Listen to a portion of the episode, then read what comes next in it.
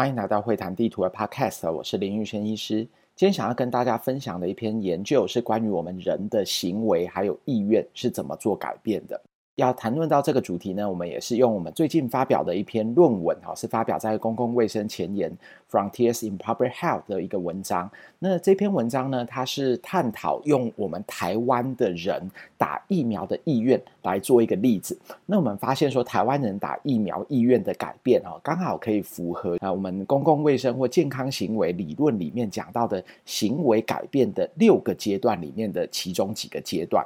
那各位朋友们，你不要觉得说这个议题哦离你好像很远，或者是你觉得自己已经打疫苗了啊。其实他探讨的一个题目就是一个人你的意愿，好，你的心意是什么时候改变的呢？那如果说要改变一个人的心意，啊，那可能可以用哪些的方法，还有哪些机会可以改变一个人的心意呢？我们举几个例子，比如说像现在快要年底了哈，最近我们台湾有那个县市长的选举哈，投票的行为它也有可能会改变。每个人他可能会因为自己的心意改变了，你本来是支持某一位候选人，后来决定投给另外一个候选人啊。那还有在我们日常生活中，有的人可能觉得自己哎好像体重过重了哈，觉得说要少吃一点。好，那有时候确实你可以维持几天的吃东西吃的比较少，或吃的比较健康。但是哪几天呢？可能突然又开始暴饮暴食，回到原本的状况。或者是你本来可能想要维持一个好习惯，像是运动，好，那但是哎为什么有一段时间又没有继续了呢？或者有的人可能想说要下定决心要来戒烟，或者是戒酒等等，好，这些都是跟我们人类的行为改变息息相关。而改变人类的行为有没有一个比较完整的理论呢？其实这一套完整的理论也牵涉到我们精神医疗或者是临床心理一个蛮重要的技术，叫做动机式晤谈。也就是说，一个人需要改变，他可能要动机，在每个阶段每个阶段呢，也可能有不同的动机。而我们今天就借由台湾人对于施打疫苗的意愿，好，作为一个例子，我们来谈这个改变人类行为的几个阶段。首先要谈到说，怎么改变一个人的行为，或者是一个人的意愿要怎么改变啊？这种的研究方法呢，必须要做长时间或者是一段时间的监测。想想看，如果说今天你做一个人他的意愿是怎么改变的？好，你只做了一个啊问卷调查，然后就没有了。好，这种比较横断式的问卷调查，你就不知道说，哎，他现在他可能是不想要打疫苗。好，那有没有可能是过了三天，还是过了五天，他的意愿就改变了呢？那像大家可能都很有感觉的，就是像投票行为哈。那今天我们可以看到说，几乎所有的啊这种县市长候选人，他都不会只做一次的民调，好，一定是有什么重大的事情发生好之前还有之后，那我们就可以看说哦，有没有哪一个候选人啊，他可能讲了哪一句话啦，或者是哪个候选人他出了什么包啊，有什么事件，民众对于他的支持度有没有因此而改变？所以我们要了解这种的研究呢，一定要做长时间的追踪的调查。我们想想看哈，如果是一个心理学的研究，或者是行为科学的研究，大部分我们都是一次性的这种横断式的啊问卷调查哈。所以怎么样知道一个人他的意愿的改变，而且又是长时间的调查呢？这个研究的方法相对来说就困难很多。所幸呢，有一个现在研究人类的心理还有行为很好的工具，叫做 Google 趋势。好，你可能也会上 Google，但是说不定你不知道有 Google 趋势这项服务。这个是完全免费的服务哈，你只要是可以任何上网的工具，你就打 Google 趋势哈，那你就可以开始玩一下这个 Google 趋势哈。Google 趋势它会把每个地方，比如说你可以限定地点是台湾，然后某一段时间好把它标定出来，然后你可以输入某一个关键字。你就可以看到说，呃，台湾人他在某一段时间内，那搜寻某些关键字，他的一些起起伏伏是怎么样的？那我觉得 Google 趋势其实可以说是免费的这种像民意调查一样哈。其实，在政治学哈很常用 Google Trend、Google 趋势来做调查。我举几个例子，比如说好几年前的时候，美国的总统川普当选的时候，那时候很多美国人觉得不是很能够接受哈。那怎么知道说美国人不是很能接受呢？因为我们发现说，从川普宣布当选的那一天开始哈，美国在 Google 上面搜寻移民加拿大好的搜寻量就暴增了。那另外还有一个相对的是英国哈，他们在宣布说啊，打算要呃脱离欧盟，要脱欧的时候，诶，他们也有一个暴增的搜寻，是英国脱欧，然后加拿大的那个移民要怎么申请这样子，好，所以他不需要花钱去做民调说，说哦，大部分的英国民众对于脱欧是有疑虑的，或者是大家对于川普当选啊不是很放心，完全从这个 Google 趋势里面大家的搜寻量，你就可以知道说，哎，那他们可能对于某些政治局势是觉得不是很安心的。我自己在台大工卫学院哈，曾经开设一门课程叫网络心理学啊。那其中有一门课就是专门在讲说 Google 趋势的应用。那我讲几个那时候我自己还有学生用 Google 趋势做的应用好了。好，首先是我举一个例子，因为我本身是一个素食者哈，我是一个 vegetarian。那有时候我就会看说，哎，台湾人大概在什么时候哈比较会选择去吃素食这样子哈？那我们就可以把地点限定在台湾。那你打素食餐厅，你就会发现说，哎，每年大概搜寻素食餐厅哦，它会有两个高峰哈。一个高峰呢，其实是啊这个过年的前后哈，那可能呃家族有一些长辈吃素啦，哈，所以可能想说，哎，这个长辈吃素要陪他一起去素食餐厅，所以就会搜寻素食餐厅。那另外一个高峰呢也很特别，大概都是在五月的第二个礼拜左右。哈，那我那时候想一想，哈，后来想想到后来我才知道说，啊，这五月的第二个礼拜是什么时候？也不卖关子啊，就是母亲节哈。呃，想的有点久，都觉得对自己的妈妈不好意思啊。可能有的人他妈妈长辈是啊吃素，哈，所以可能他就是母亲节的时候搜寻这个素食餐厅的人就会变多。那这其实是一个非常重要的啊商业调查。如果你家里是开素食餐厅的话，哈，那你会做怎么选择呢？如果家里开素食餐厅的话，我一定会在母亲节还有在过年的时候加强这个促销的活动，哈，因为我知道说这个可能是素食餐厅的一个旺季，哈。那你不需要做任何的调查，你完全从 Google 的搜寻量，你就可以知道很多这些商业决策的一些洞察。那另外，呃，我还记得当时我有一位学生，我觉得他也是非常棒哦。他就是用搜寻礼物，好，那礼物这个关键字呢，在台湾大概有三个重要的节日，哈，一个就是圣诞节，然后另外一个呢，则是啊情人节，还有另外一个呢是母亲节，好，所以这三个节日蛮重要的。还有另外一个节日呢，不是那么明显，但是也是可以显然易见的，是父亲节。非常有意思的是，圣诞节、情人节，还有那个母亲节。那当然，我们指的情人节是二月十四号啦，哈。那这个大概是全世界都一样，但是我们的台湾的父亲节是八月八号。那如果你是搜寻美国哈，你同样用礼物 gift 当做一个关键字来看的话，好，一样也是圣诞节搜寻量最大。然后另外就是母亲节、情人节。那美国我记得他们的父亲节或其他国家父亲节是六月多，那他们的那个父亲节的搜寻量也有增加哈，只是说它和台湾的那个八月八号就是不一样的。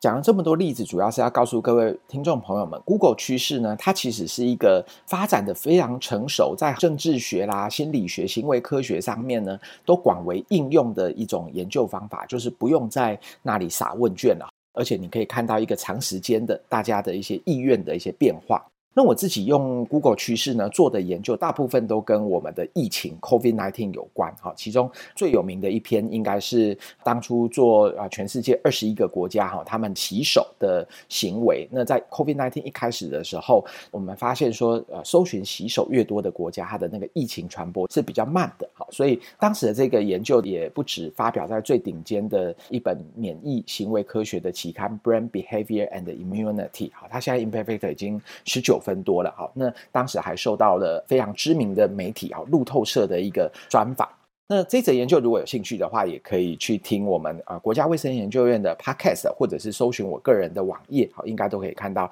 用 Google 趋势搜寻洗手的这个研究。后续我们也用 Google 趋势来看疫情对啊心理健康的影响。那前面花了比较多的时间是在讲方法学哦，在我们这里面就直接讲到说，台湾人对于疫苗的意愿，同样的从 Google 趋势的这个关键字里面，我们也是可以看出一些端倪的。那 Google 趋势怎么看大家搜寻疫苗的意愿呢？好，我们大概找了几个时间点，好，大家回顾一下啊，现在已经二零二二年底了哈。那在二零二一年的时候呢，台湾的政府是在三月十九号宣布说，哎，可以试打疫苗。那三月十九号施打疫苗的时候，你可以回想起大概一年半前的那个时候，你那时候对疫苗的感觉是怎么样呢？好，那其实从 Google 搜寻疫苗这两个关键字的趋势。我们就可以知道说，台湾人在施打疫苗的时候，至少经历了几个阶段的转变。那我们把几个时间点标注出来。第一个时间点是三月十九号宣布可以打疫苗，而三月二十二号是已经正式实施可以打疫苗。我记得当时是行政院长啊，还有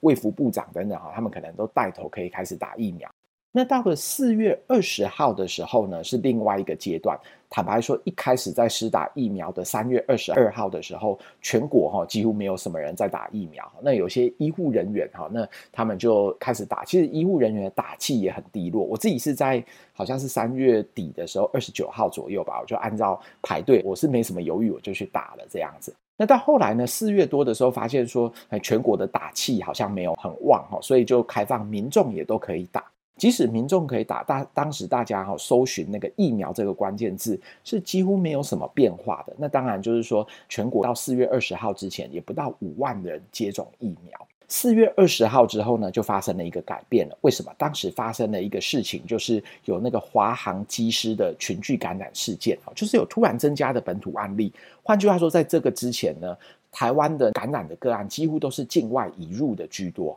那本土案例非常非常的少，几乎可以说是没有。好，那台湾开始有那个华航机师群聚的本土案例的时候呢，网络上面搜寻疫苗的搜寻量就增加了非常多。如果说把四月二十号到五月十二号期间做一个统计的话，疫苗在 Google 上面的搜寻量整整增加了百分之十七点三。而且当时呢，想要打疫苗的人也变得非常多了哈。当时还甚至有很多的新闻在讲说啊，什么谁透过特权的关系哈，在那里可以试打疫苗这样子哈。那搜寻打疫苗的人变多了，那搜寻的关键字大部分是搜寻什么关键字呢？我们发现说这个也蛮有意思的哦。他搜寻的关键字大部分讲到疫苗，后面都是讲说疫苗的副作用，或者当时可以打的疫苗其实只有 AZ 这家厂牌的疫苗。那有的人说什么血栓啊，各种的那个副作用，大家就在搜寻疫苗的副作用。所以如果说我们来描述的话，就是说，哎，这个时期啊，民众他们是在思考到底要不要打疫苗哈，然后打。打疫苗会不会又有一些副作用啊？就是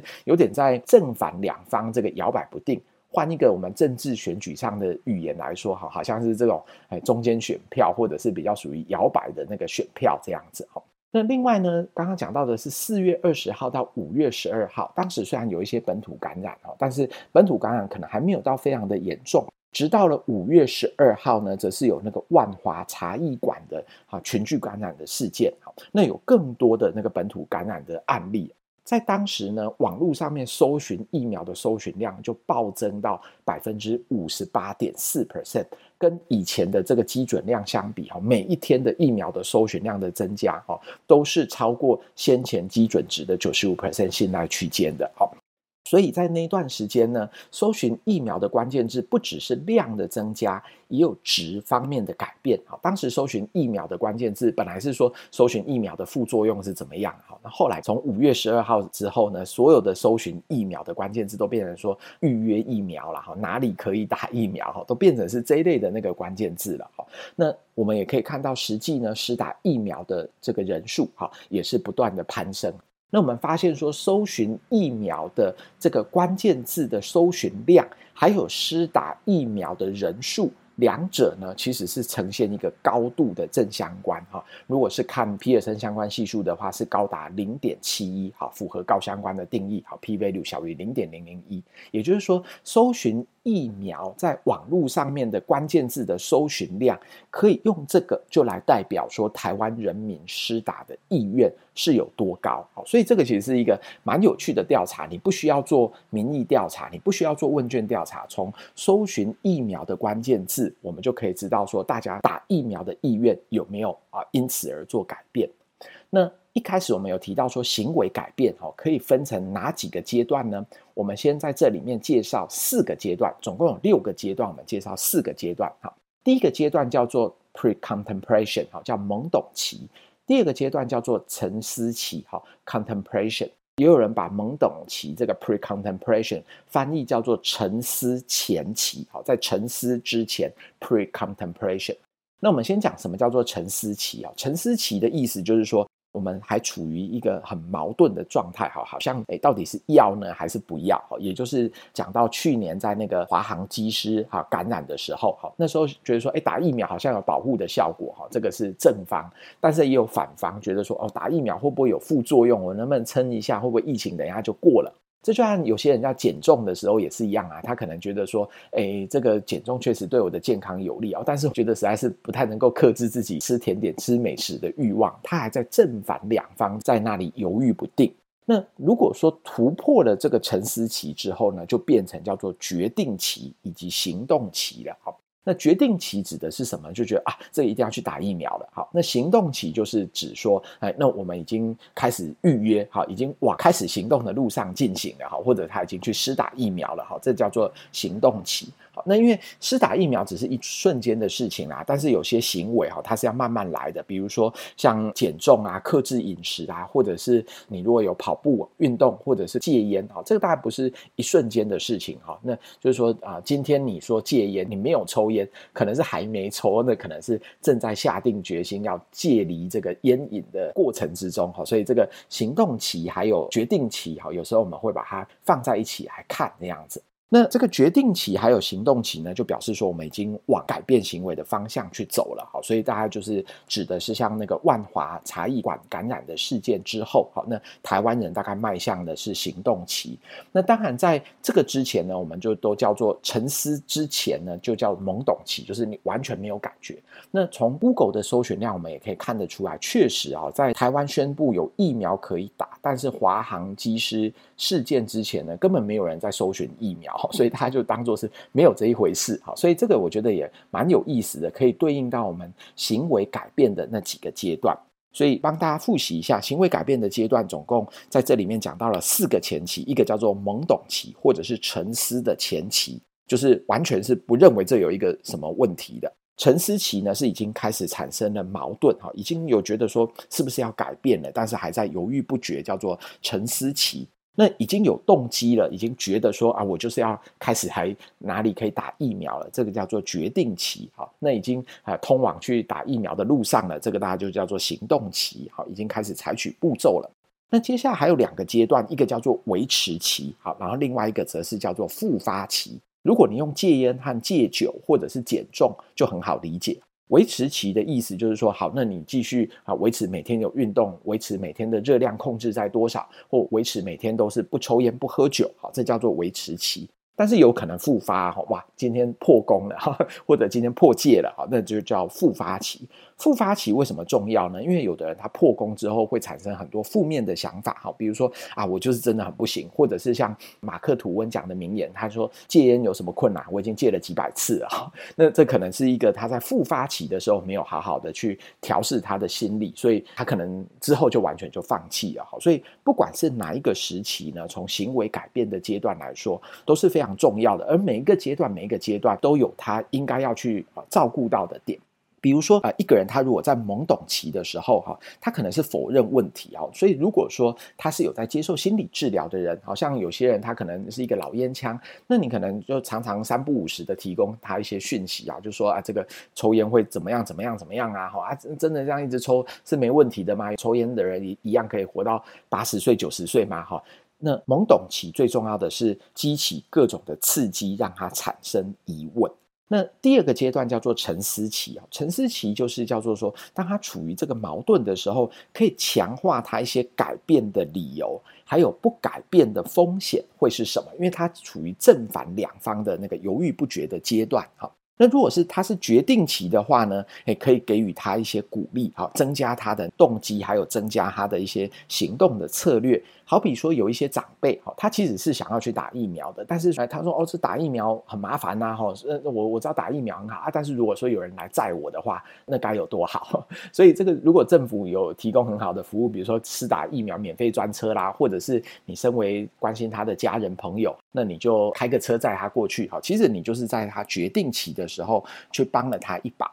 我觉得行动期呢，则在打疫苗的这个阶段，可能不一定有那么适用哈。但是如果说像戒烟戒酒啊，或者是减重哈，你可以跟他讲一些很详细的一些步骤哈。比如说，哎，这个戒烟哈，从过来人的经验来说，哎，你正处于这个戒烟的阶段哈，有有哪几个很重要的重点哈？然后这些步骤你要多多注意哦。或者是戒酒的人，你就说，呃，有的人是薪水下海的时候，或者是值得庆祝的事情，就要去买酒哈。那你就跟他讲说，哎，你记得哦，我们。戒酒的人常常会这样啊，你要维持戒酒的话，哈，有有哪些好方法可以一步一步去帮你克制？那刚刚讲的这个例子，其实有点讲到行动期，也有讲到维持期的啦，哈。那维持期的重点就是帮你辨识一些复发的迹象，像刚刚讲到的那个戒酒的例子也是一样，就是说，哎，有哪些是常常是有复发的风险？好，那在复发期的时候呢，则是怎么帮助他重新开始？好，不要说因为这一次失败了，那他的信心就崩溃了。所以刚刚讲到的每一个时期呢，怎么去巩固它往一个好的改变的方向前进，好，这个方法就叫做动机式误谈。如果有兴趣的朋友，可以看我们新版的《探索大脑会谈地图》的三百五十九页。其实这个旧版的呢，我们也有写在那个成瘾医学的第一个小节里面，好，都有讲到说相关的动机式误谈，还有讲到改变行为的六个时期的一些重点，好，对于戒烟、戒酒、减重。甚至有些把它应用在施打疫苗的意愿，或者是要跟对方做这个拉票的动作的话，哈，说不定都可以采用这些方法。那回过头来讲，就是说关于施打疫苗，我一直有注意到说有一个词哦，在打疫苗的时候，我们常常是因为科学家常常会提出来，叫做疫苗犹豫，哈，学理上面叫做 vaccine hesitancy。疫苗犹豫呢，是世界卫生组织认为说全球威胁健康的十大危险行为之一。那不只是对 COVID-19 的疫苗，对很多啊，其实对我们有帮助的疫苗，很多人呢，他可能都是迟疑不愿意打疫苗的。那如果说你是在疫苗很充裕的情况之下，选择不打疫苗，则称之为叫做疫苗犹豫，哈。那疫苗犹豫其实有非常多的研究，只是我过去呢认为说，呃，这个疫苗犹豫的研究有点可惜哦，通常都是一个比较属于横断式的调查，就把人归类成说，呃，他是疫苗犹豫者，或他不是疫苗犹豫者。事实上，在 COVID-19 的疫情期间，哈，疫苗犹豫的这个定义，哈，不断的被拿出来讨论。例如，像在去年的新英格兰医学期刊，他们就有一则评论，他们就讲说，民众会不打 COVID-19 疫苗，哈。有时候呢，他可能是因为说疫苗的保护力啊，它有什么好处，或者是副作用什么坏处，他可能其实是搞不太清楚的，或者他可能是像政治语言里面讲的中间选民，他可能是摇摆不定的。还有有的人因为一个说他可能年纪大啦，或者说美国地大物博啦，很不方便，好，他可能就是一个方便性的原因，所以他不打疫苗这样子而已。所以疫苗犹豫不应该把它一分为二的，就说哎，哪些人他就是属于疫苗犹豫者，啊，有些人他就是接受打疫苗。苗的人，我举一个例子来说好了哈，就好像说今天的投票一样哈，我们台湾可能比较多的是两个大的党嘛哈，你是蓝营还是绿营？那其实大部分人可能不一定是都是铁票啦，我觉得铁票还是少数哈，不管发生了什么事情，他就一定是投某一个政党的。然后那很多人他可能是中间选民啊，或者是他可能随着他的心情啊，今天哎我不去支持某个候选人，就因为啊今天下大雨啊，然后我可能脚又受伤又骨折啊，那我对政治的热衷程度没有到超级强烈。所以我就不去投票。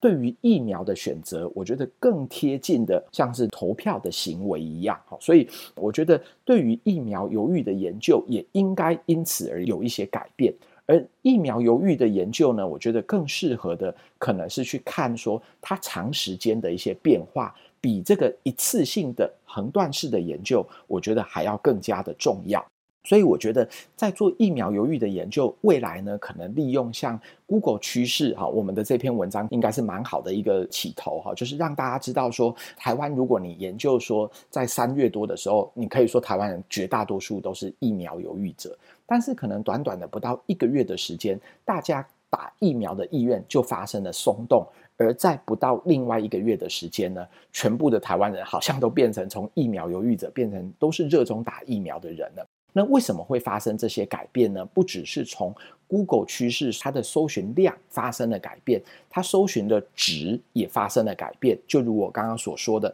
在懵懂期的时候，没有人搜寻疫苗；在沉思期的时候呢，台湾人绝大多数搜寻的疫苗都是搜寻说疫苗的副作用。到了决定期还有行动期的时候，台湾人搜寻疫苗呢，则多是搜寻说哪里可以预约打疫苗哈，其实就很少人搜寻那个疫苗的副作用。所以我觉得 Google 趋势呢，不只是可以做量化的研究，还可以做一些相关的执行性的研究，哈，是一个蛮好的研究的一个工具。那然而，我觉得说打疫苗的这件事情，除了我，还有刚刚提到的新英格兰医学期刊，哈，都有讲到说，有很多人是处于这种摇摆不定的这种像中间选民的人之外呢。疫苗犹豫它也不是一个这种一分为二的这个选择，它比较像是投票行为哈，常常会改变的这种行为。那疫苗犹豫的研究呢，会不会在 COVID-19 的这个期间也发生了改变呢？传统我们会觉得说，有充足资源不打疫苗的就叫疫苗犹豫者。但是我们现在发现说，COVID-19 哈真的是改变我们世界，改变很多。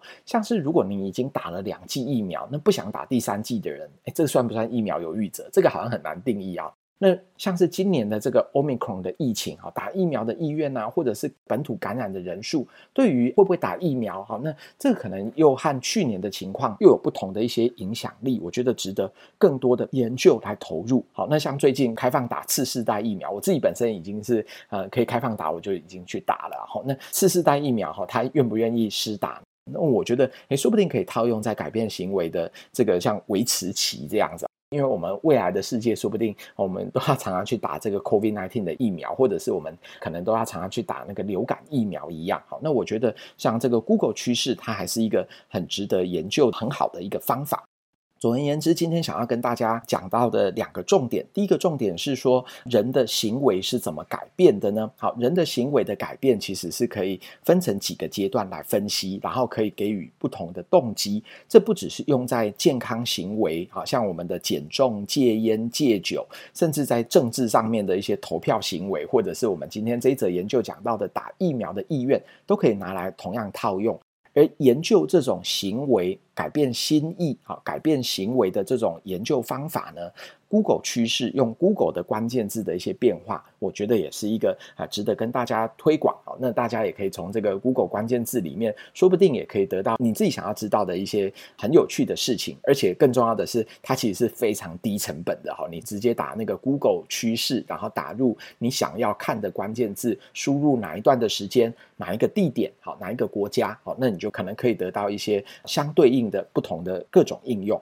那以上呢，跟大家介绍的是我们自己发表在《Frontiers in Public Health》公共卫生前沿的这篇论文。好，那这篇论文也非常欢迎大家，因为它是属于 Open Access 的论文。哈，你如果打相关的关键字，Vaccine Hesitancy、COVID-19、Google Trend，好，你应该就可以搜到这篇论文，可以让你仔细的去阅读我们详细的一些研究方法。那讲到最后，我们还是鼓励各位听众朋友们，也希望说您能够在我们的 Apple Podcast 或者是在我们这一则的贴文下面，可以留下您的任何评论，不要忘记给我们五星评价哦，因为好像每天都可以留五星评价哦。感谢您的收听，我们下期会谈地图 Podcast 见。